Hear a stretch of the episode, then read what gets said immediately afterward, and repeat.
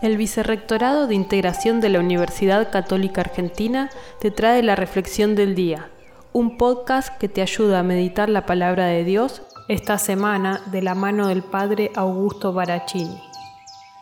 Amigos y amigas, hoy domingo 12 de diciembre de 2021, domingo tercero del tiempo de Adviento, ciclo C, rezamos con el Evangelio de San Lucas capítulo 3 versículos 10 al 18. En aquel tiempo la gente preguntaba a Juan, entonces, ¿qué debemos hacer? El que tenga dos túnicas, que comparta con el que no tiene, y el que tenga comida, haga lo mismo.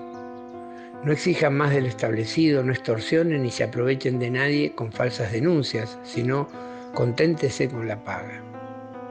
Hoy también nos dice a nosotros, hagan el bien permanentemente.